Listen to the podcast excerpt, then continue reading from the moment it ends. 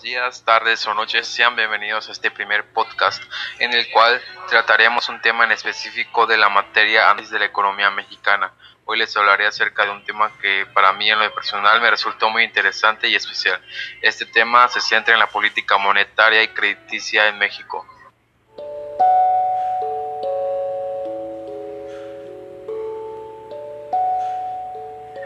Pero, ¿qué es la política monetaria? El escritor mexicano Roberto Martínez Leclanché la define como la política que se encarga de operar específicamente a través de los siguientes factores.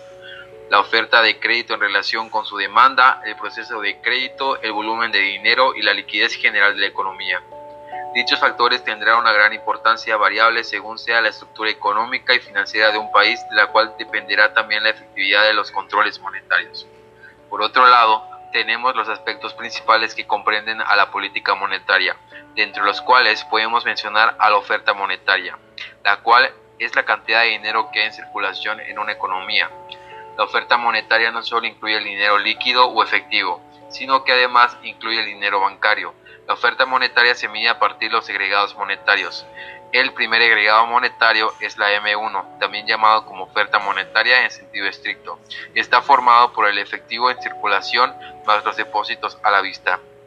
El segundo agregado monetario es la M2, también llamada oferta monetaria en sentido amplio, está formado por el efectivo en circulación, los depósitos a la vista y el depósito de ahorro. El agregado monetario utilizado en la unión monetaria es la M3, que incluye adicionalmente los dispositivos a plazos, así como otros componentes.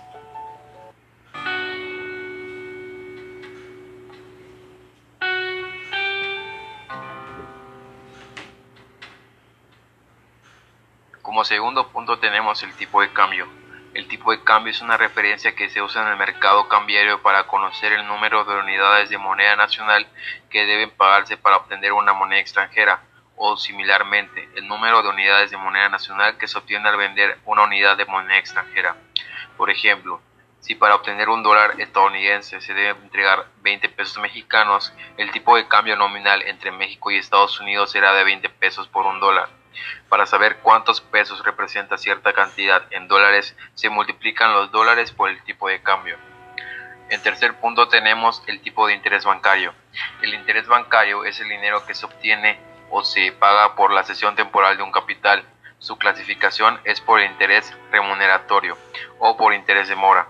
Y en cuanto a su funcionamiento, es importante mencionar que la, que la cuantía económica del interés a pagar o cobrar viene dada por las reglas del mercado ya que no existe una limitación legal de los mismos. El costo de dinero. El costo de dinero es traducido al público en general como la tasa de interés que fija oficialmente el Banco de México rector de la política monetaria dentro del país.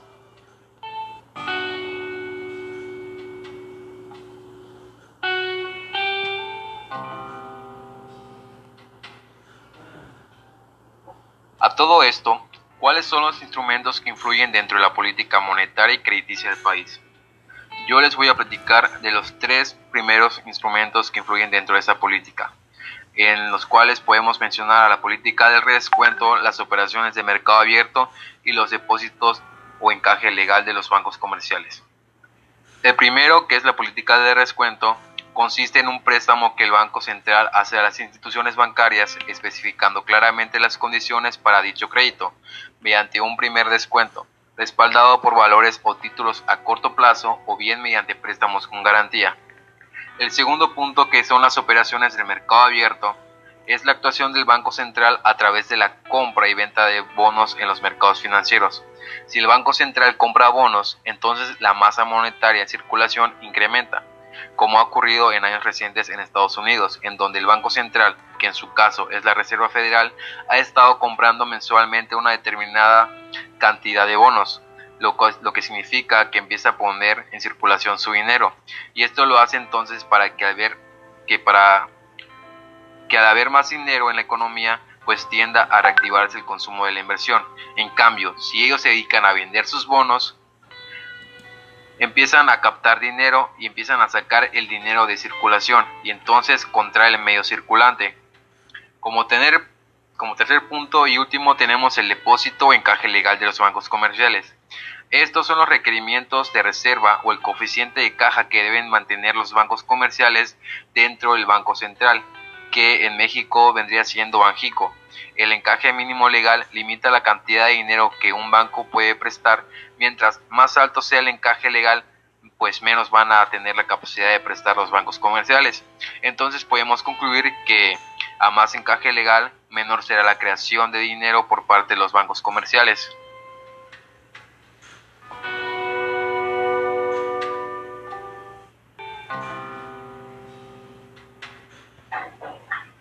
Como último punto, tenemos a las instituciones encargadas de la política monetaria. En México las instituciones encargadas de la política monetaria son cinco y dentro de esas se encuentra la Secretaría de Hacienda y Crédito Público, el Banco de México, la Comisión Nacional Bancaria y de Valores, la Comisión Nacional de Seguros y Finanzas y la Comisión Nacional del Sistema del Ahorro para el Retiro.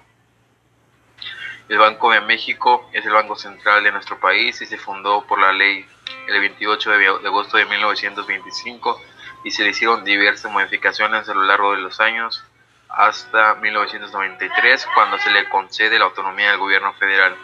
A partir de su autonomía, el Banco de México tiene los siguientes objetivos. Promover la economía de la moneda nacional, procurar la estabilidad del poder adquisitivo de la moneda, promover el sano desarrollo del sistema financiero y propiciar un buen funcionamiento de los sistemas de pagos. Bueno, muchas gracias por su atención. Esto fue todo por hoy y esperamos que haya sido desagrado este podcast. Hasta la próxima.